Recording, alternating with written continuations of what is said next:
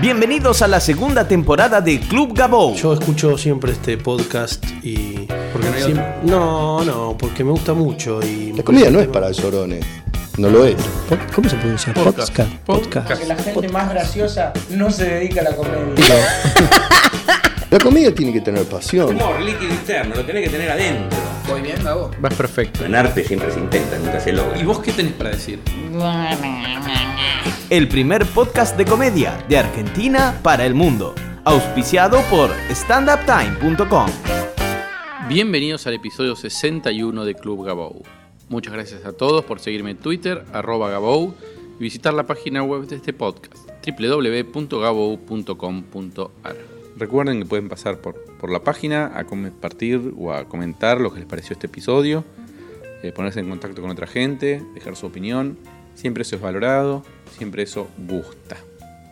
Les recuerdo que esta semana llega a nuestro país el grupo de stand-up chileno más fuerte de ese país, Hardcore, con José Luis Villouta, Natalia Valdebenito, Jani Dueñas y Paloma Salas. La agenda de ellos es muy simple, van a estar el jueves 24, o sea mañana, en The Cavern Club del Paseo de la Plaza, el viernes 25 en Café de la Flor de Rosario y el domingo 27 en Ciudad Vieja en la Ciudad de La Plata. ¿Quieren ver stand-up chileno? ¿Quieren ver otro stand-up? ¿Están cansados del stand-up argentino? ¿Quieren ver cosas de calidad? Vengan a ver Hardcore. En nuestras redes sociales van a encontrar toda la información, dónde comprar las entradas, eh, se van a divertir. Vengan que la van a pasar muy bien. Y el sábado 26, es decir, este próximo sábado, el 26 de abril, vamos a estar haciendo la segunda función de distintos en N de Ateneo con Guillermo Celsi, Luciano Mellera, Juan Barraza. Es la segunda que hacemos este año y estamos como locos, estamos re contentos y estamos seguros que va a ser una fiesta como la primera. Las entradas las pueden sacar en plateanet.com. Los invitados del episodio de hoy forman parte del grupo cómico Lo Lumbrice, con Pachi y el negro que, que no pudieron estar presentes en este episodio, porque aparte si éramos más de dos personas y conmigo tres, era un lío. Desde hace varios años trabajan en Rosario, Mar del Plata, Buenos Aires o donde el destino los lleve. Empezaron en el under, under, under de verdad de Rosario y hoy son los comediantes de extravaganza, el show que más entradas teatrales vende por fin de semana en la ciudad de Buenos Aires. Hacemos un repaso por todo ese camino, desde el off al mainstream más mainstream de la ciudad. Hoy en Club Gabou, Beto y Pelu de los Lombrice.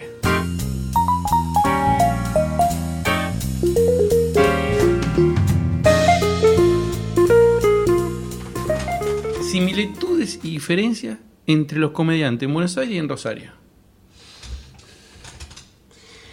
Em, yo pienso que en principio eh, la diferencia más grande está en que em, los comediantes de Buenos Aires, como en general de todos los actores eh, acá en Capital, existe la profesión de actor, donde la Asociación Argentina de Actores te avala, donde tenés una mutual, donde tenés un lugar donde vos podés ir a reclamar.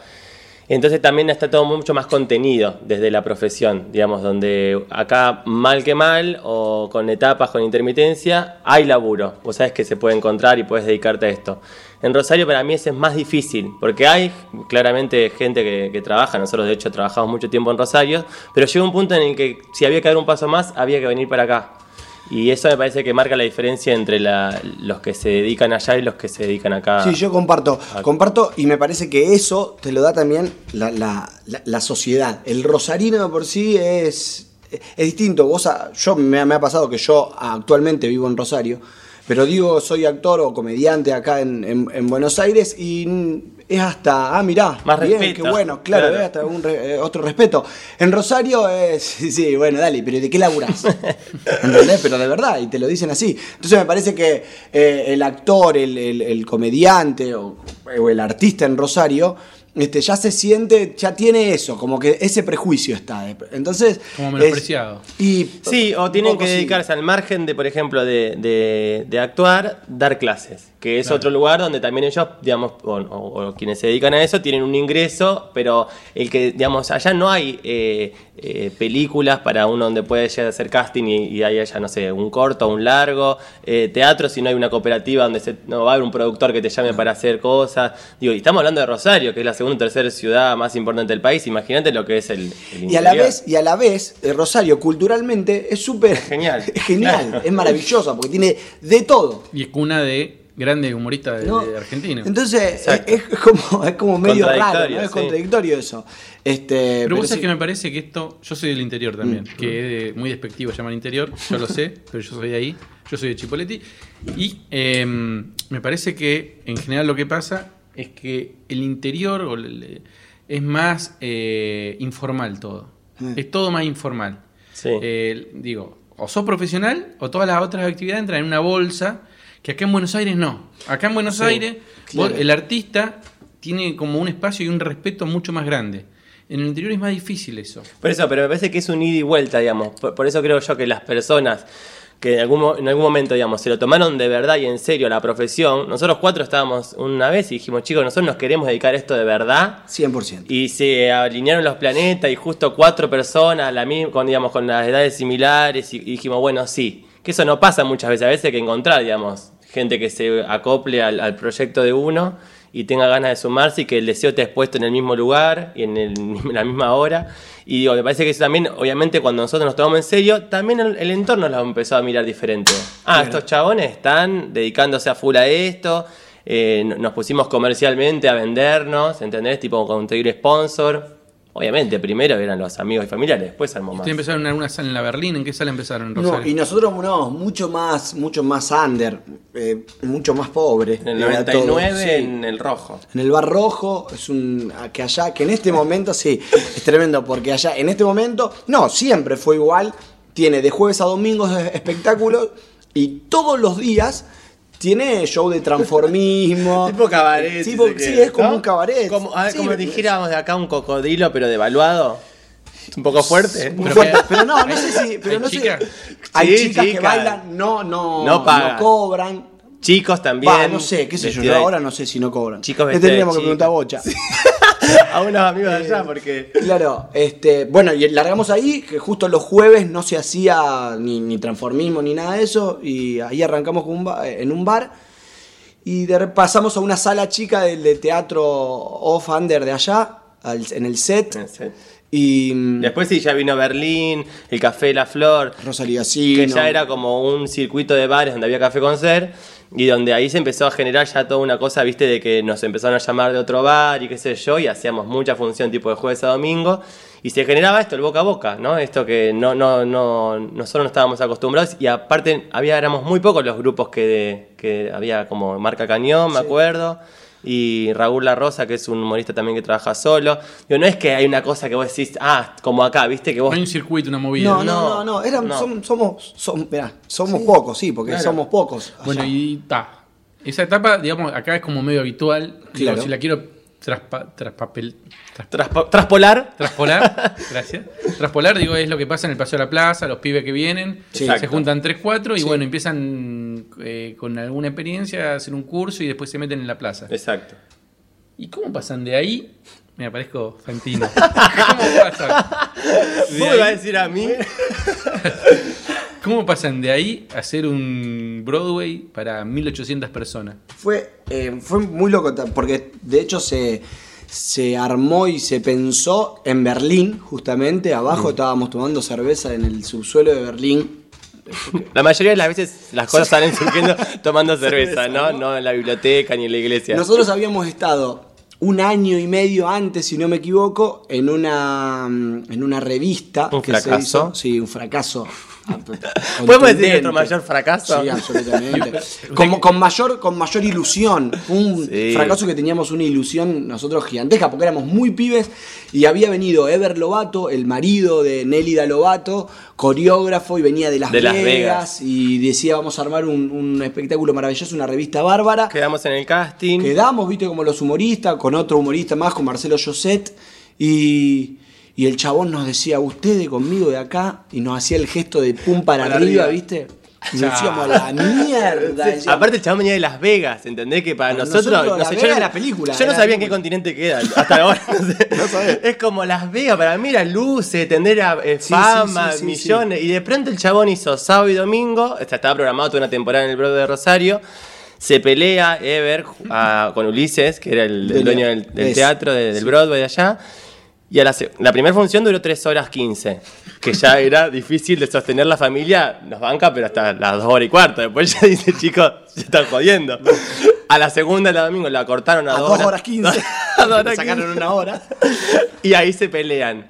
Y ahí fue como listo, depres- depresión en el buen sentido, digamos, que garrón, qué sé yo, y surge la posibilidad de nosotros charlar directamente con Ulises, que es el dueño Claro, del Broadway. Lo conocíamos a Ulises y el chabón, nada, no, como que nos quería o no, no nos conoció y le gustó la onda. Y dijo, bueno, dale, Le hagamos- golpeamos la puertita. háganlo. Y ahí nos agarró mucho miedo, porque claramente nunca pensamos que nos iba a decir que sí. Porque salimos, me acuerdo que fuimos a la oficina, viste, del gordo y, y salimos. No, queremos una fecha acá en el Broadway. Sí, bueno, dale, ¿les parece esta? Sí, dale, bueno, chao, hasta luego, nos vemos, gracias. Salimos, nos miramos y dijimos, ¿y ahora, qué, hacemos? ¿Y ahora qué hacemos? Compramos Eran las 1800 entradas, personas, comprábamos nosotros las entradas en Ticketek y después las vendíamos a, por nuestra cuenta para que haya, ¿entendés? Mentira. Por Dios juro. y la Virgen. No, yo, iba- yo llamaba, por ejemplo, no Sí. sé, vieja, escúchame, Roberto, eh, ¿cuántos van a ser? Y capaz que seamos 12, ponele, escúchame, yo te compro las 12. El compromiso. Yo te compro las 12 y te las llevo. Yo iba, deme dos entradas para los lombrices, me voy, gordo, acá tenés. Yo creo que fue el boletero nos miraba porque Mirá y claro. decía, ¿cómo compran ustedes? No, ¿por qué ustedes se compran las entradas ustedes mismos? Era la manera que en ese momento habíamos encontrado para tener una Sí, cierta sí. seguridad. Y, y después lo llenamos, explotó, llenó. explotó, claramente teníamos muchos amigos. Más que los palmeras, creo que es. En ese momento sí. Sí. No, pero fue tremendo. Y a partir de ahí, eh, lo No que paramos. decía Beto del, de Berlín y del boca a boca del Café Concert, sucedió exactamente igual en el Broadway. Pero para, usted hicieron esta fecha en el Broadway. ¿Después siguieron en el Broadway o Sí, o, sí. siguen haciendo los, los bares chicos? Eh, un Después, tiempito, sí. ya, desde el estreno del Broadway hicimos un par de meses más porque no sabíamos qué iba a pasar. Una vez por mes hacían. y después empezamos eh, a dejar los bares para unificar el público en la sala del Broadway, digamos, que también ofrecíamos una apuesta mucho mejor que en un barcito, digamos, podían si tener bien a nosotros los bares no, nos servían como publicidad porque el- la gente no iba a ver a los lumbrices. Claro. Iba a un restaurante, porque había muchos restaurantes que hacían café concert. Entonces la gente iba a comer y había 120 personas y veían, ¿quiénes son? Ah, Cuando empezó a sonar un poco el nombre del grupo, Mm. ya ahí sí, llegamos y che, hay un montón de reservas, se enteraron que estaban, qué sé yo, y empezó como a cambiar la bocha, digamos, ya era, vamos a ver los lumbrices y de paso comemos, cosa que al principio era al revés. ¿Y, y en qué momento los empezaron a saludar en la calle, a dejar gratis entrar a los boliches? Ah, entraba a los boliches bastante temprano. Lo que pasa es que nosotros tenemos una facilidad, y esto es real, y te lo digo humildemente, que nosotros nos hacemos amigos muy rápido de los guardias de seguridad. Sí, muy tenemos rápido. Con lo primero que nosotros nos No así con los nenes, o No, sea, no, no, los no. chicos no tenemos llegadas fáciles, aunque la gente se divierte igual, pero con el seguridad de, del, Del boliche, pegamos onda al nosotros- toque. Porque nosotros rápido yo me hago el malo, él también, le dice no te hagas loco porque te fajo. Entonces, entonces El chiste, el chiste. ¿entendés? Entonces nos hacemos muy amigos. Eso, yo creo que a nosotros, por ejemplo, nosotros hicimos una novela en Rosario, los cuatro. Yo vi algo eso en YouTube. Sí, puede Viajeros. ser. Viajeros. Eh, y ahí me parece que fue como. No, La te- fue antes, no, igual antes. como todo, la tele lo que te dio allá nos dio allá en Rosario es un poco más de. porque es lo lumbrice, pero no sabía bien cuál, los cuatro, las caras, no teníamos el pelo rojo como tenemos ahora. Digo, ah, sí, apenas le decís como que baja la información, pero en el momento no. Sí. Y la tele nos dio un poco eso. Y también es hacer tele en Rosario que no existe, o sea, no hay producciones locales más que algún noticiero. No, pero igual yo me retracto. Me parece que mucho Antes, antes. En, el- sí, en el- antes. en las publicidades del Broadway fue. La Porque tele. nosotros salíamos nosotros, poníamos la cara nosotros y, y nada. Y ahí. Lo que te permite, me parece, pasar también en una sala como el Broadway, es que ahí podés invertir en tele. Podés- es como que uno empieza, cuando más se anima, Sí. más invierte, Claro. y eso te hace crecer, porque A a mayor riesgo, claramente, si, si, si va bien, obviamente es, es mucho mayor también lo, lo que vuelve.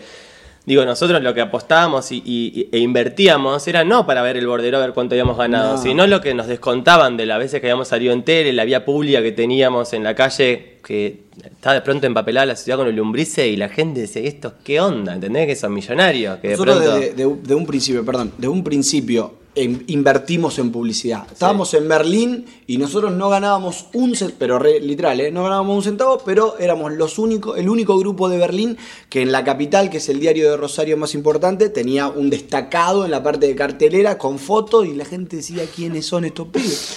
¿Quiénes son? Y así, así era, y lo Sí. mismo, lo mismo con el Broadway de Rosario. Sabemos que la- sabíamos que el estar en televisión a nosotros no- nos daba rédito también por otro lado. Nos llamaban para eventos privados. Y fíjate qué loco que es, ¿no? Digo, porque estar en televisión era la publicidad de, de esta fecha en el Broadway, qué sé yo, o alguna nota que hacíamos, porque a nosotros no nos gusta hacer televisión, tipo, más que esta novela que hicimos, bueno, pues nos llamaron, yo, pero no, no, hacer humor en televisión también siempre empezamos como a ponernos incómodos, decir, ¿qué hacemos? Porque es raro, nosotros pensamos más para teatro, los personajes son más teatrales, ¿viste? Como que siempre empezamos a, a flaquear un poco, decir, ¿qué onda la tele? Y allá en Rosario, más todavía, porque la mirada y el prejuicio del humorista que es de la ciudad también está.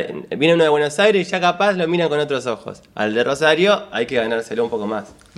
Y después la pegaron en Mar del Plata. Sí.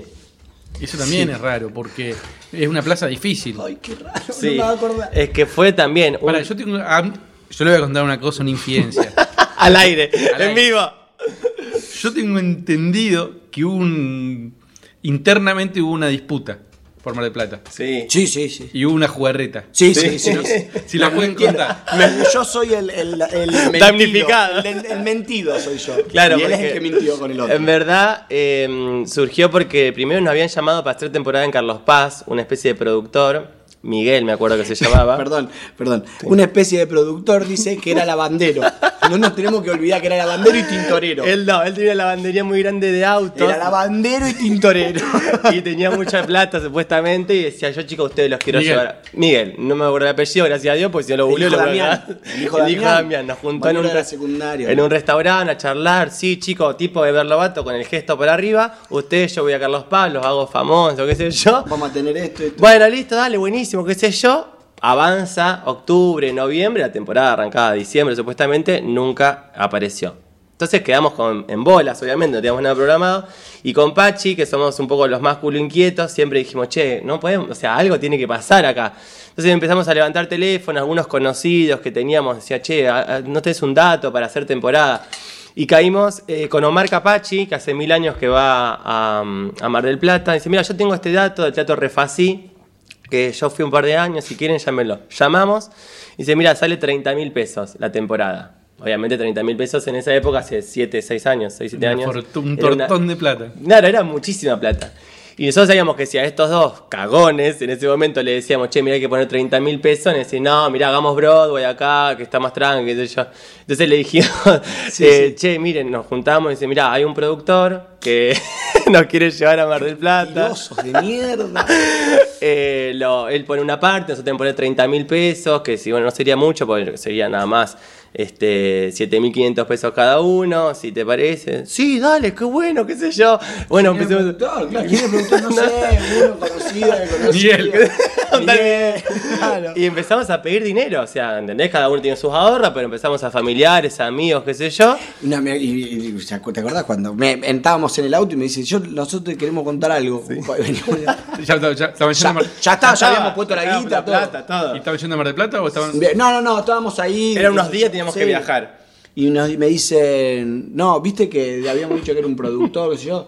Bueno, no, nosotros te mentimos, era, éramos nosotros los que decimos. ¿Cómo? Entonces lo miro y le digo, vos sabés que.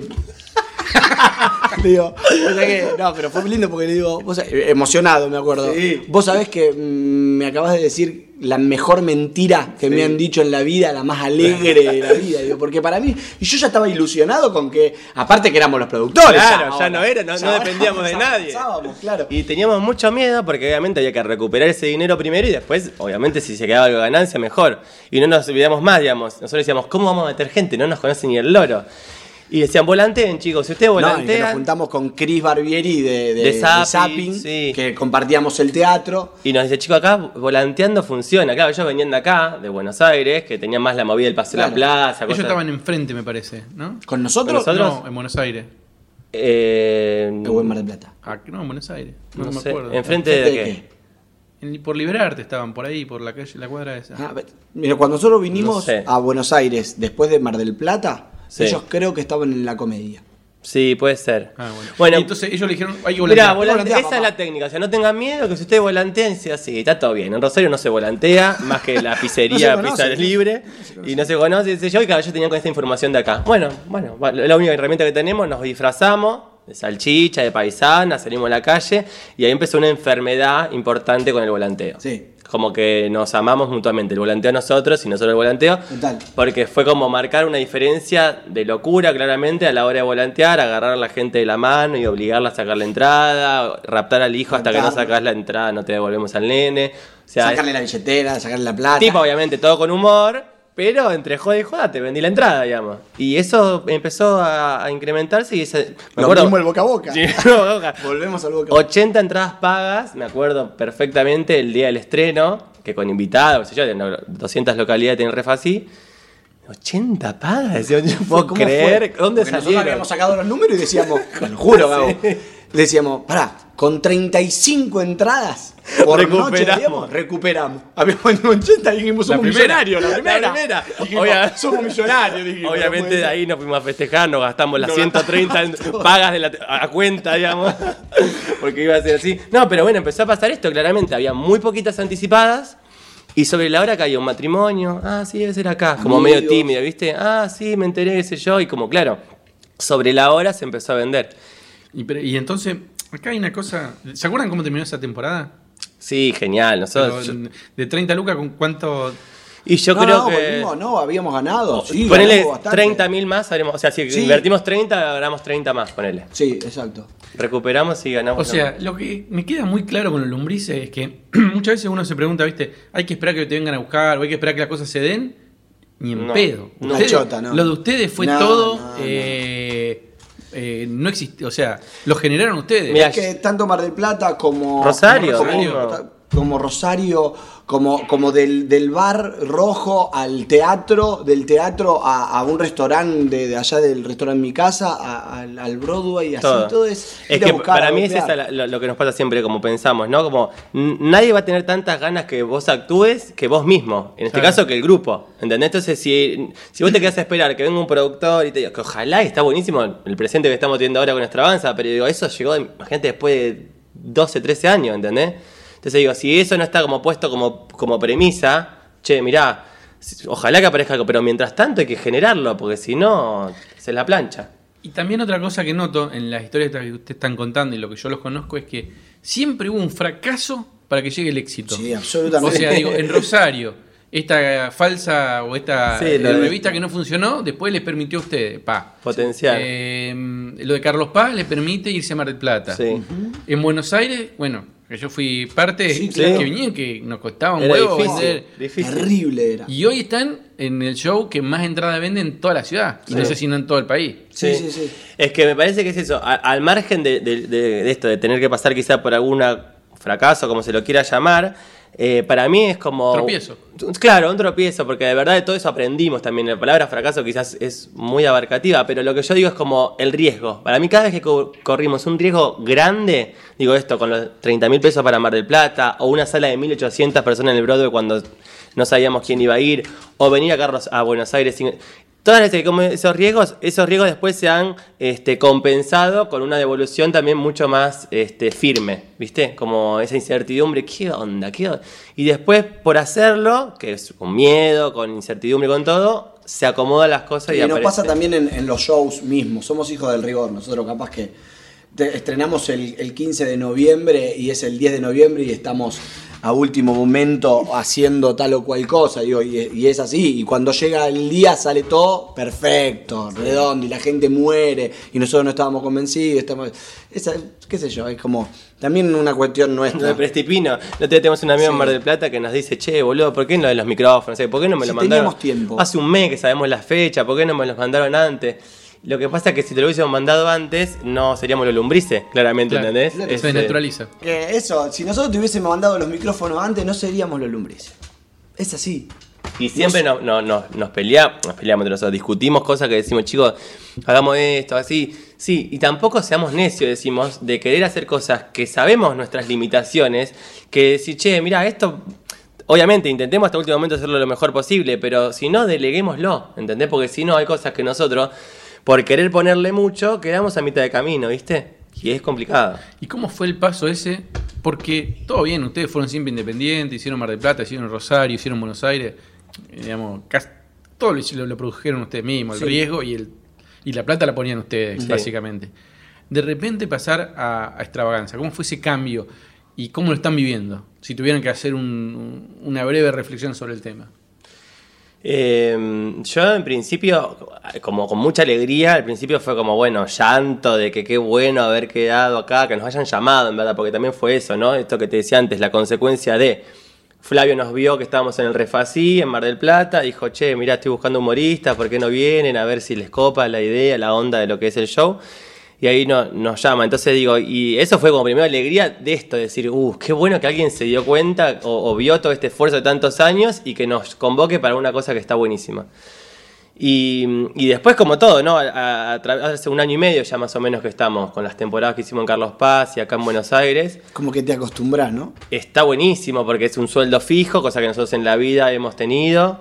Eh, y por otro lado, tiene un montón de contras que son, obviamente, dependés de los horarios y, y cosas que te ponen los productores, eh, cosas que hay que hacer arriba del escenario que quizá en- también nosotros tenemos mucha libertad, pero obviamente dependés de todos los, los cuadros que vienen y los cuadros que terminan Tiempos y demás. tiempos y, y bueno, nada, es como también eso, acomodarse y que los cuatro como grupo también, lo, lo bueno que tuvimos es que nos hicimos más fuertes, ¿entendés? Al estar dentro de una compañía tan grande, nosotros como estábamos muy unidos para precisamente no desestabilizar esto. Es como que teníamos, teníamos el espíritu independiente y tenemos aún el espíritu independiente. Digo, nosotros en, en Extravaganza somos los lumbrices adentro de Extravaganza, ¿no? Si bien nosotros formamos parte de todo eso. Nosotros pues pusimos un cartel en el camarín que dice sindicato. O sea, vengan, vengan a quejarse con los independientes que nosotros vamos a entender. Cualquier duda que tengan. Pero porque eso tiene que ver con la cómo se gestó. Nosotros no sabemos hacer teatro de otra manera que no sea de la autogestión. Claro. ¿entendés? Porque nadie nos lo enseñó. O sea, no es que no- hay una escuela que dicen, che, mira, si vos querés un producto o una obra hay que hacer este, este. este". No. A nosotros nos resultó de esta manera. Yo te puedo dar unos tips, unos consejos, está buenísimo, pero seguramente la época en que nosotros arrancamos no es la actual, donde también la tecnología ha avanzado un montón, hay un montón de cosas que se resuelven virtualmente. Y, y obviamente también a nivel producción, digo, nosotros también a la hora de charlar con un productor, siempre estuvimos de ese lado. Ya entonces, sabemos, no me la- esta Yo no me la la esta. La no sé. me la hagas. Claro, igual, la y te, y te digo, y la, la alegría esta que nosotros sentíamos cuando nos llama Flavio. Y de hecho, eh, decíamos, cuando uno mm, más o menos tambalee, que estemos los otros para cachetearlo y decir, loco, mirá dónde estamos. Y era, era en, en extravaganza cuando estuvimos en el verano, que era 1200 personas, dos funciones todas las noches, y vos decís, loco, esto, y nos juntábamos en nuestra casa que compartíamos y decíamos, disfrutemos esto porque no sabemos cuándo lo vamos a volver a vivir Claro. en, en la vida esto. 1200 personas durante de martes a domingos, dos, no, dos funciones por día. Apenas Era- uno decía, uh, estoy cansado, no quiero hacer funciones, Pensá en el volanteo. acordate del volanteo. Era como la frase de cabecera, porque era, vos no te puedes, hace dos años atrás estabas en Mar del Plata de lunes a lunes, sin descanso, hemos llegado a hacer dos funciones por día, también dos por lunes a lunes, volanteando tres horas, después una hora y media de, fu- de función y una hora y- ¿entendés? Como era mucho, y acá estábamos, llegamos al camarín, todos los maquillajes listos, Claro, ¿entendés? los- nuestros compañeros nos decían, ¿cómo pueden tener tanta buena onda todos los días? Vos no sabés lo que era volantear tres horas en la calle, tratando de que Venga. entre gente, porque si no, eh, perdíamos mucha guita. Acá estaban las entradas agotadas todos los días, de martes a domingo. Una semana antes, Dos funciones. Eh, bueno, ya está, esto es Disney. ¿entendés? Para nosotros estamos en Disney. Claro, claro. Es una locura esto. ¿Y cómo lo- y, y qué les dicen en Rosario? ¿Qué le dicen los viejos de ustedes, los amigos?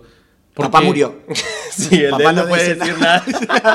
no puede decir nada. Los ocho no creo que estén muertos. No, no, no. Alguno que. El único, el único, el el único, el único. el de pelo.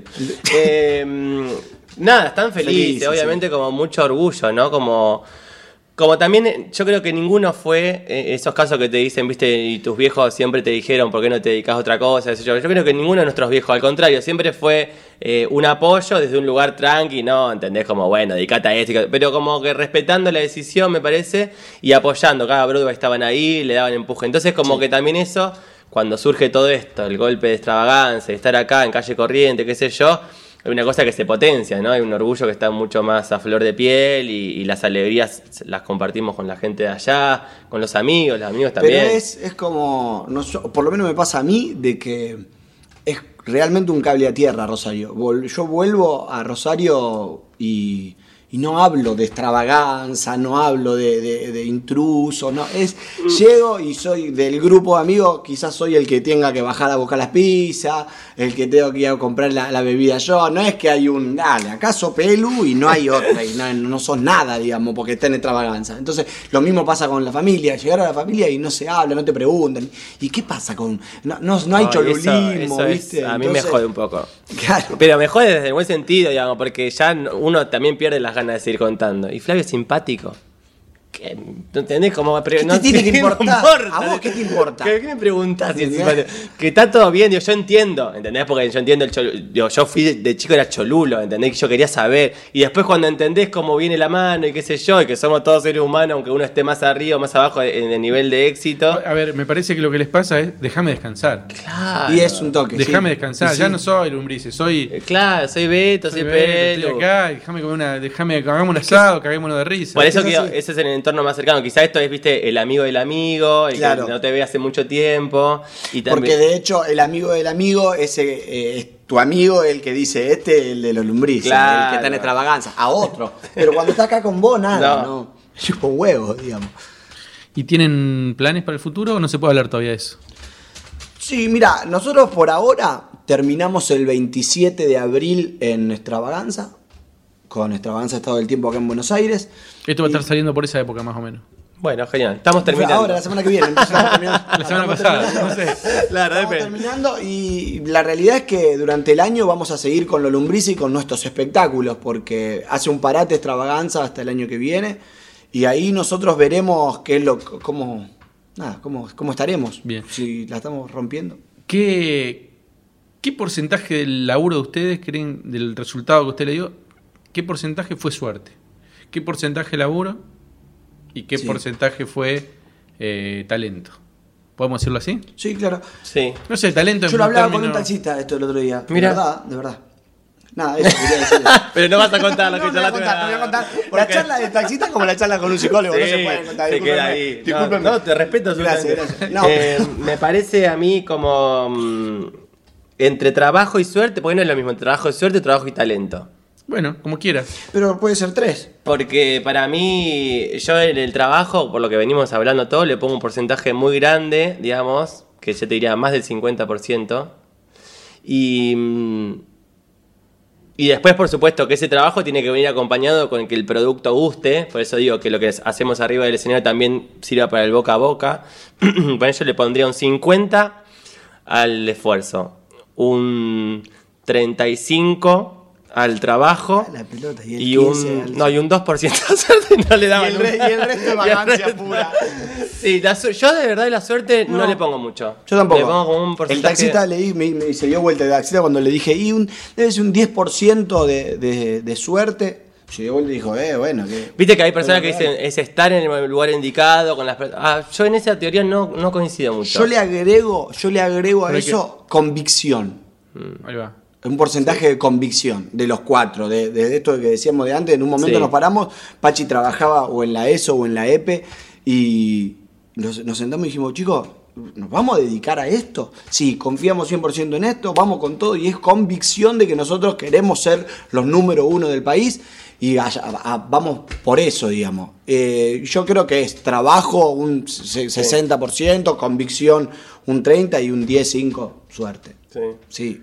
Bueno, muchachos, eh, esta es la primera la primer parte. Después supongo que voy a hablar con los con tus compañeros, con los compañeros de ustedes. Como quiera, si no, no, manejalo vos. ah, no. sí. Son los para menos que hablen mal de ustedes. Son los menos importantes. No, no dijimos nada malo de ellos. Nada. Claro. Acabo de decir, son los menos importantes. Bueno, van, a, van a hablar de Miguel seguro. Cuando Seguro.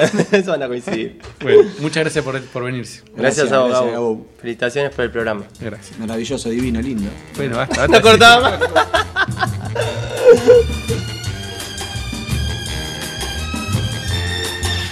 Viens voir les comédiens, voir les musiciens, voir les magiciens qui arrivent. Viens voir les comédiens, voir les musiciens, voir les magiciens qui arrivent. Les comédiens ont installé leur tréteau, ils ont dressé leur estrade étendue des calicots. Les comédiens ont parcouru les faubourgs, ils ont donné la parade à grand renfort de tambour. Devant l'église, une roulotte peinte en vert, avec les chaises d'un théâtre à ciel ouvert, et derrière eux comme un